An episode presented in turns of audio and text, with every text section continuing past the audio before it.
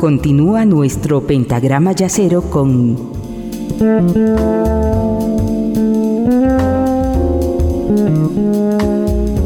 la quinta disminuida. Gracias por continuar en compañía de la Quinta Disminuida en este programa en el cual estamos haciendo un homenaje póstumo al gran guitarrista Jeff Beck que el 10 de enero de este 2023 falleció por causa de una meningitis bacteriana, una muerte inesperada para sus familiares y por supuesto para todos sus fans, seguidores y músicos que recibieron una importante influencia del guitarrista inglés.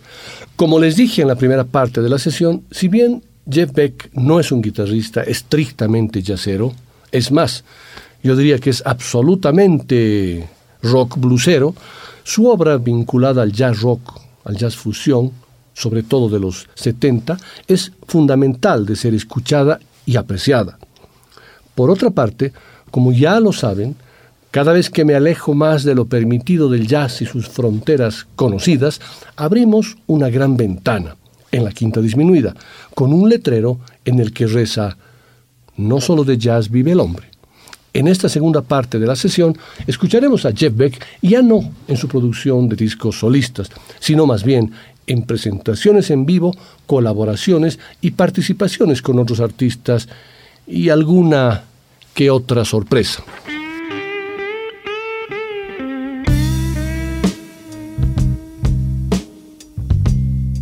El tema Cause We've Ended as Lovers es una composición que no le pertenece a Jeff Beck, pero que sin lugar a dudas, por la profundidad de su interpretación, de alguna manera se la apropió Jeff Beck. Es un ejemplo similar a My Way y Frank Sinatra. Esta canción, Cause We've Ended as Lovers, la compuso Stevie Wonder para su entonces ex esposa Cyrita Wright, cantante de soul, de RB y una de las estrellas de Motown.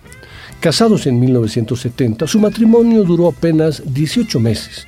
Así que si bien el primer álbum de la cantante se fraguó en estado de casada, el segundo, Stevie Wonder Presents Cyrita, en 1974, que es el que contiene la canción, se creó y publicó con la separación bastante consumada. La versión de Wonder y su ex suena más o menos así.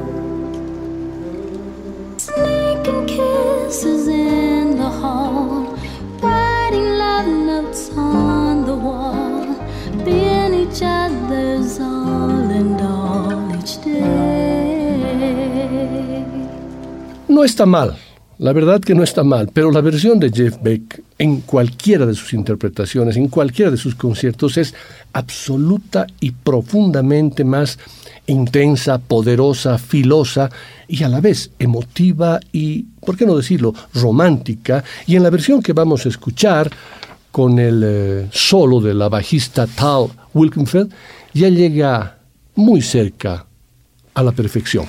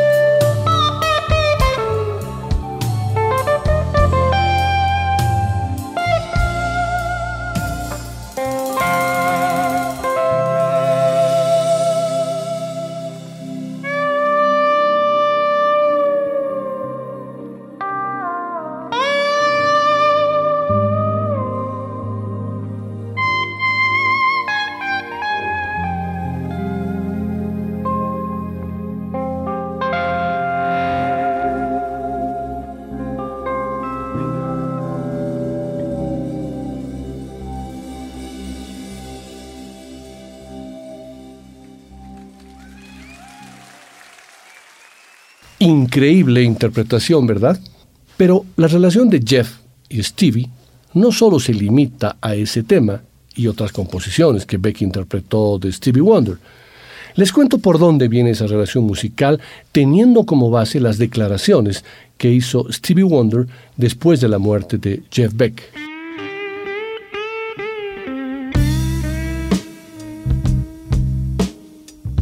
Stevie Wonder recordó en una entrevista reciente, a los pocos días de la muerte del virtuoso de la guitarra y su amigo y antiguo colaborador Jeff Beck, era un gran alma que hacía buena música, dijo Stevie Wonder a Detroit Free Press. Me alegro de haber podido conocerlo y tenerlo en mi vida, dando algo de su regalo a mi música. Jeff Beck y Stevie Wonder trabajaron juntos por primera vez en 1972 mientras Stevie Wonder trabajaba en su clásico disco Talking Book, en el que sería su clásico disco Talking Book. El dúo fue presentado por los productores Robert Margoleft y Malcolm Cecil, y Wonder reclutó a Beck para tocar el solo en el tema Looking for Another Pure Love de ese álbum. Realmente no sabía mucho sobre él, dijo Wonder sobre Beck, pero luego lo escuché tocar en Nueva York. Estábamos trabajando en Looking for Another Pure Love y le dije, ¿por qué no tocas en esto? Pensó que sería genial. Dejó una parte, luego otra parte y otra parte. Fue simplemente increíble. Jeff Beck tocó la guitarra en esa canción. Wonder lo grita diciendo, Do it, Jeff, cuando comienza su solo. ¿La escuchamos?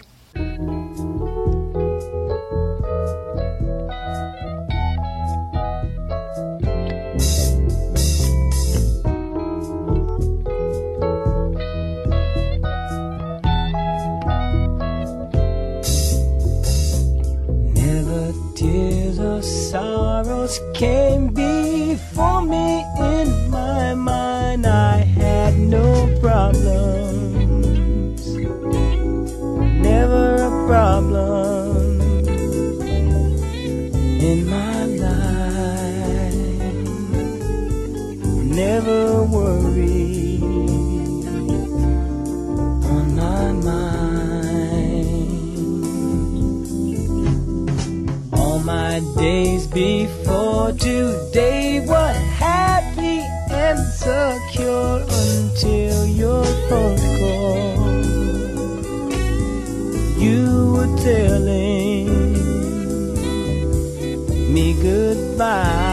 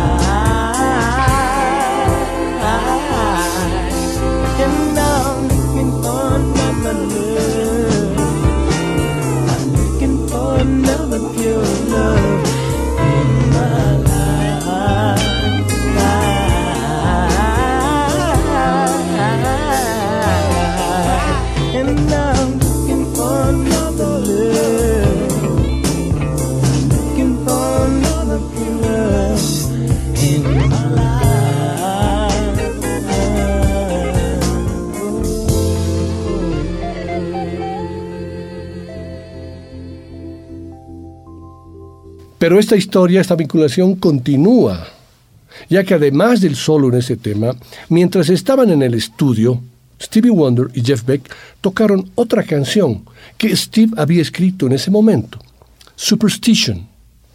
Wonder originalmente acordó darle a Jeff Beck la pista para el nuevo grupo del guitarrista Beck, Bogart y Apis.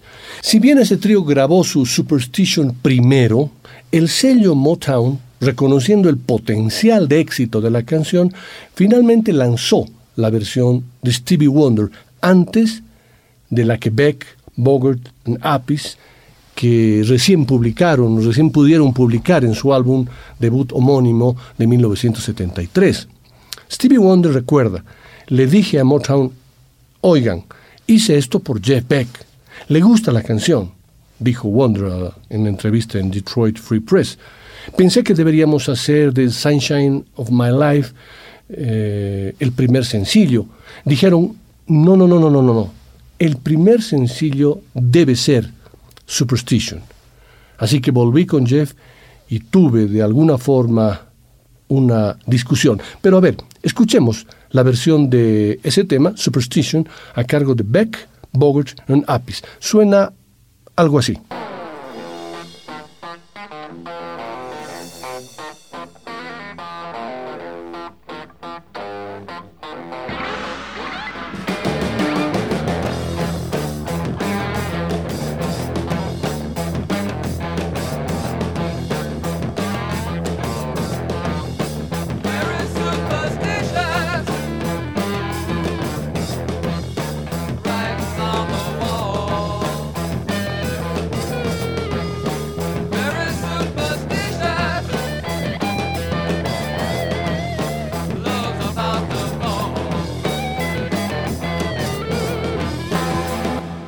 Pero en este caso, la versión de Wonder se convirtió en un himno y en una canción icónica de su genial obra. Está bien, el trío que escuchamos la plasma bien, pero la de Wonder realmente es una obra maestra. Superstition es la canción por excelencia de Stevie Wonder. El clavinet funky, el ritmo profundo, los cambios de acordes son geniales, la voz increíble y así es la vida. Wonder la escribió originalmente para Jeff Beck. Un día de esos del año 1972, Wonder y Beck estaban trabajando en el estudio y se suponía que Stevie le escribiría algunas canciones a Jeff. Irónicamente, fue la percusión, fue la batería de Jeff Beck, no su forma de tocar la guitarra, lo que inspiró a Stevie Wonder a escribir Superstition. De esto, Jeff Beck recordaba lo siguiente. Él dice, un día estaba sentado frente a la batería, que me encanta tocar cuando no hay nadie cerca, haciendo ritmos. Stevie entró bailando el estudio. No te detengas, me dijo. Ah, vamos, Stevie, no puedo tocar la batería, contesté. Luego salió el lick Superstition. Esa era mi canción en el álbum Talking Book, pensé. Me ha dado el riff del siglo. Y a pesar de que estamos en un homenaje póstumo a Jeff Beck, no me aguanto de compartir el tema de Stevie Wonder con ustedes. Ahí va.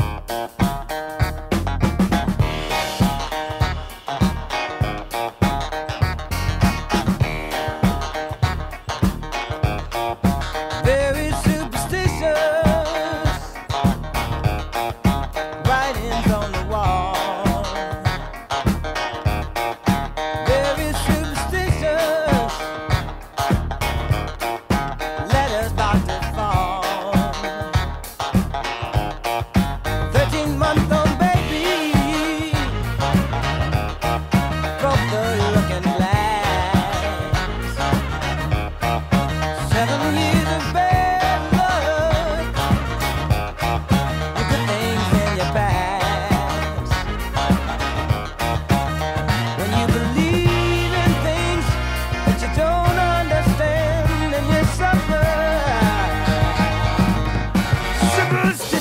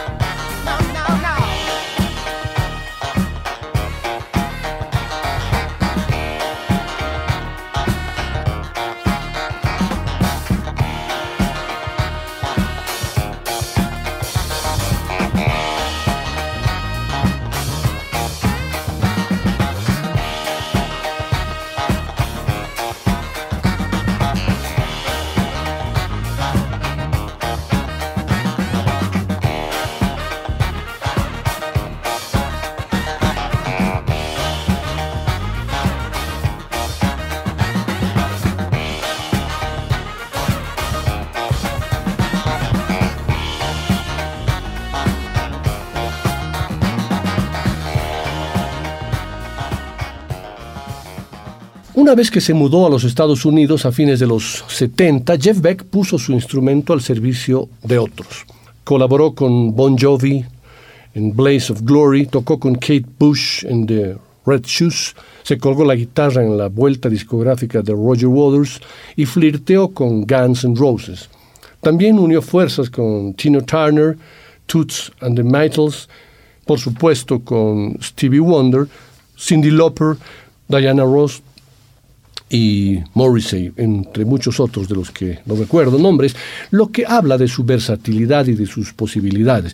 Y muchos años antes se barajó su nombre para cubrir la plaza dejada por Sid Barrett en Pink Floyd, aunque la leyenda dice que nadie de Pink Floyd se animó a pedírselo, al igual que para cubrir la de Brian Jones en los Rolling Stones, pero al final tampoco se dio. Luego de sacar su último álbum de estudio, Loud Hailer, de 2016, Jeff Beck entró nuevamente en el ostracismo. Lo sacó de su encierro el artista Johnny Depp, con el que grabó en el año 2020 un cover de John Lennon, el conocido Isolation. De las colaboraciones que realizó con músicos del ámbito del jazz está la que, la que hizo con el bajista y contrabajista Stanley Clark, con quien además dio giras en diferentes ciudades. Beck tocó en dos temas del disco Journey to Love, tercer álbum de fusión de jazz funk de Stanley Clark, acompañado por músicos de primer nivel como George Duke y Chick Corea. Otros músicos legendarios en este registro son John McLaughlin y por supuesto Jeff Beck. Seguramente fue tan emocionante para Stanley Clark tocar con Jeff Beck que le compuso expresamente un tema dedicado a él en ese disco. Y lo hizo para saludarlo, para darle una bienvenida. Y por eso el tema titula Hello Jeff.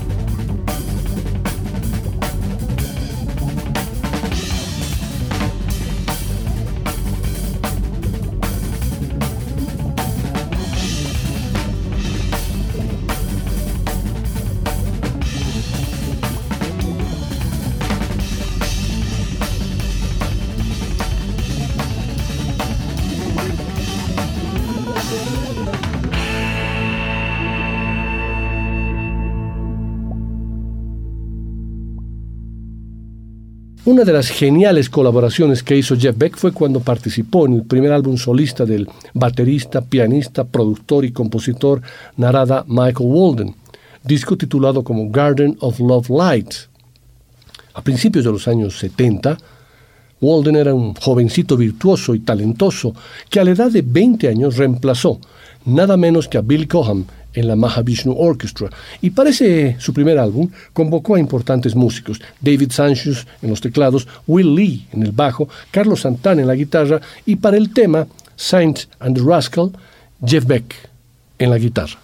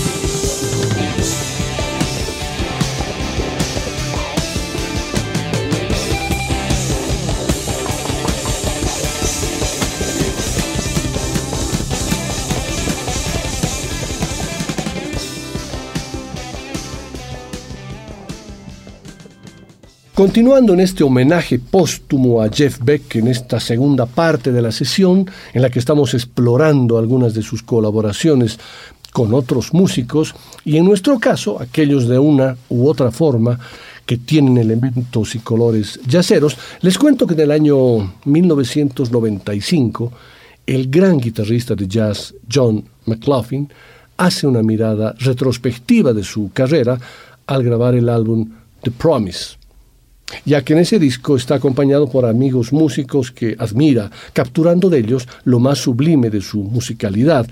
En cada tema la formación es diferente. Encontramos a Michael Brecker, David Sanborn, Aldi Meola, Paco de Lucía, Sting y por supuesto Jeff Beck.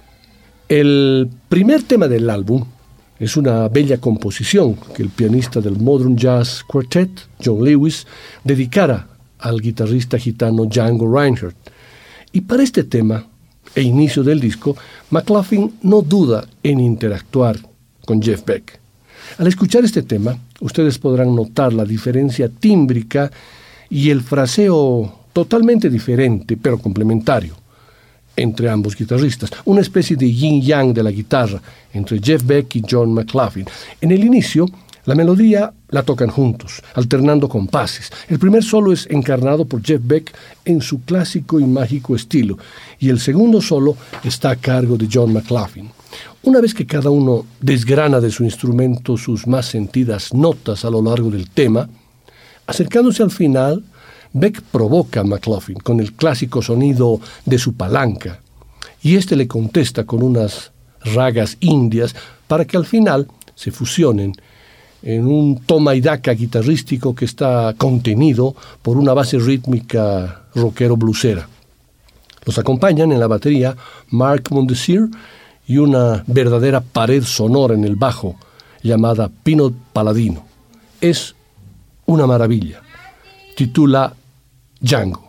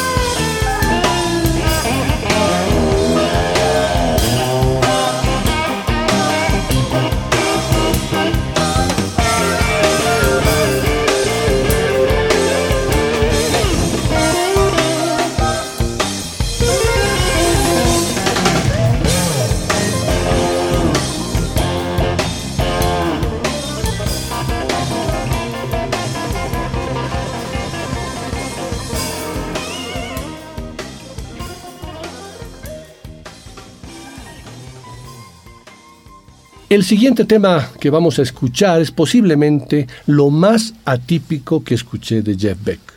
Primero, está con una guitarra diferente a las que normalmente yo lo vi. Yo lo vi usando una Telecaster, una Stratocaster, una Les Paul inclusive, o una Gretsch. En este está con una guitarra bien yacera, una Gibson L5, una Gibson de caja. Segundo, no hace ningún solo, solamente se dedica a acompañar a la cantante. Y tercero, la formación de la banda es inusual a toda la obra de Beck, con trabajo y batería con escobillas. Este tema fue parte del show Jeff Beck Honors Les Paul en el local de Iridium Jazz Club de Nueva York en el junio de 2010. La cantante es Imelda May, una irlandesa del ámbito del rock que interpreta el tema Cry Me a River, una canción popular escrita por el compositor estadounidense Arthur Hamilton, publicada por primera vez en el año 1953.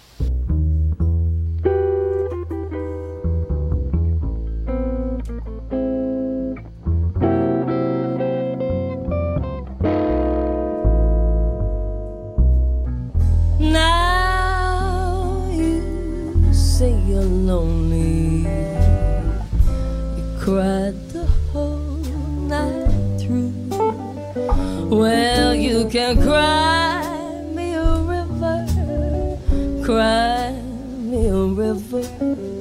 I cried a river over you. Now you say you're sorry,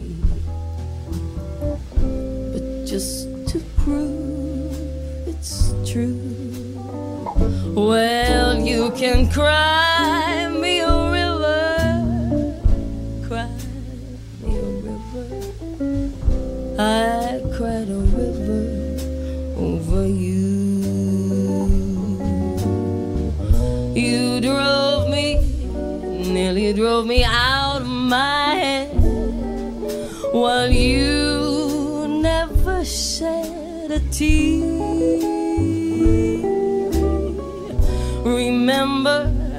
I remember all that you said. Told me love was too plebeian. Told me you were through with me, and now you say you love me just to prove you do. Come on and cry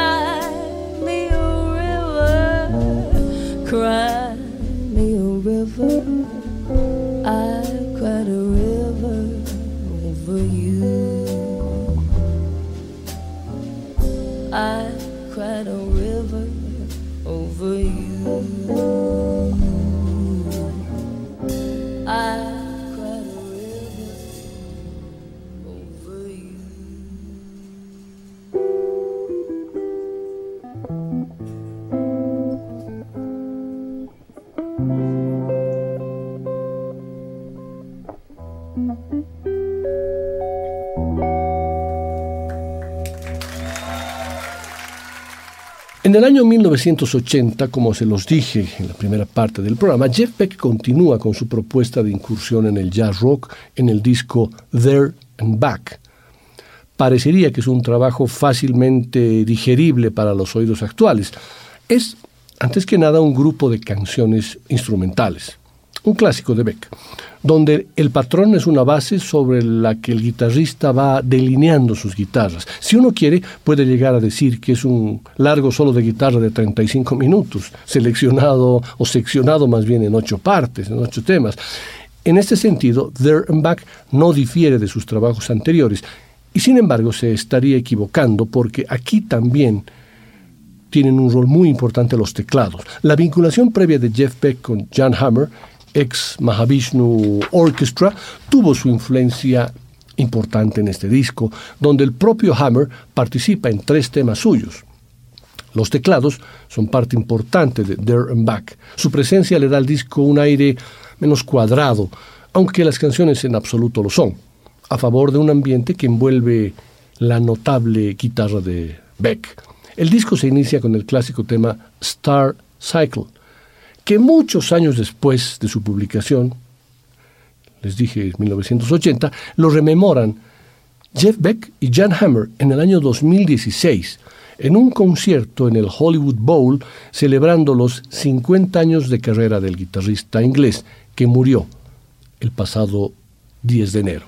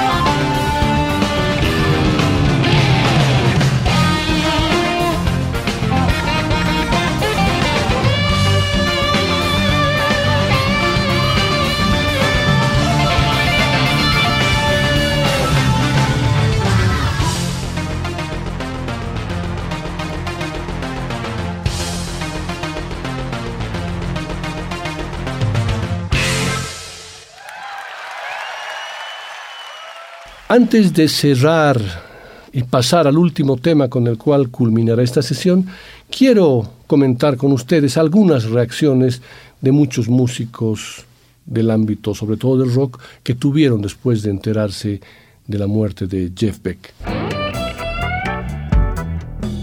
El guerrero de las seis cuerdas ya no está aquí para que podamos admirar el encanto que podría crear alrededor de nuestras emociones mortales.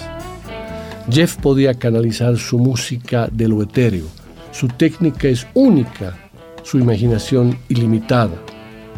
Jeff, te extrañaré junto con tus millones de fans. Esto lo manifestó el guitarrista de Led Zeppelin Jimmy Page, quien fue compañero de Beck en The Yardbirds y amigo cercano además del guitarrista. Mick Jagger dijo, con la muerte de Jeff Beck hemos perdido a un hombre maravilloso y a uno de los más grandes guitarristas en el mundo. ¿Lo echaremos de menos tanto? Rod Stewart dice, Jeff Beck estaba en otro planeta.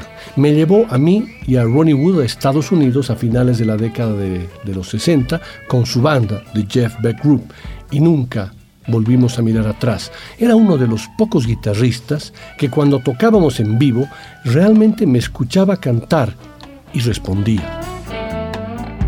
El guitarrista de Black Sabbath, Tommy Iommi, dijo, Jeff era una persona tan agradable y un guitarrista destacado, emblemático y genial.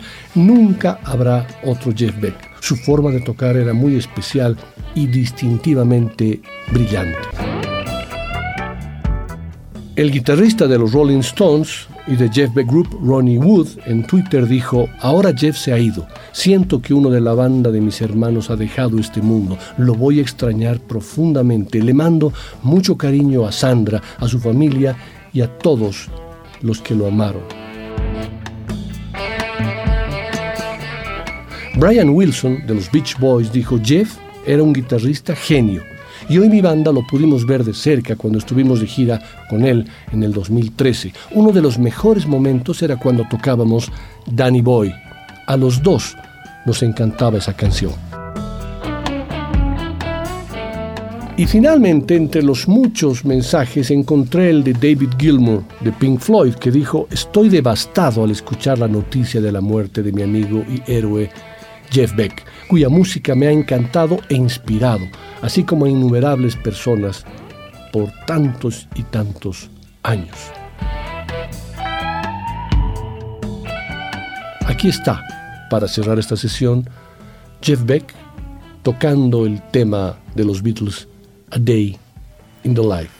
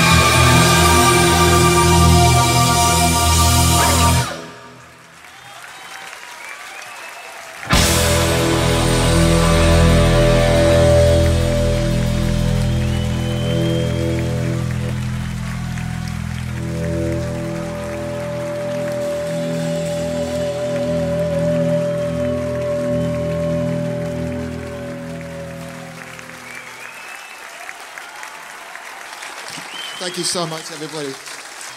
Jason Rebello. Tal Wilkenfeld on the bass. Vinny Coliuta.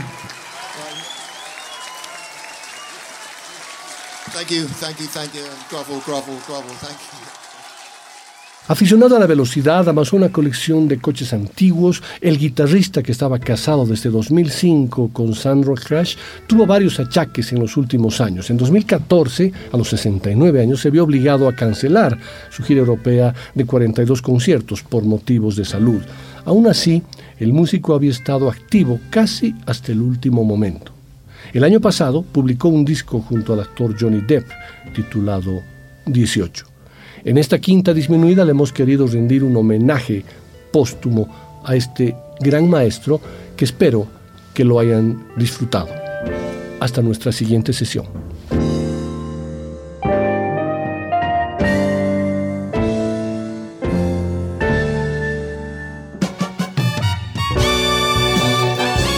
La quinta disminuida.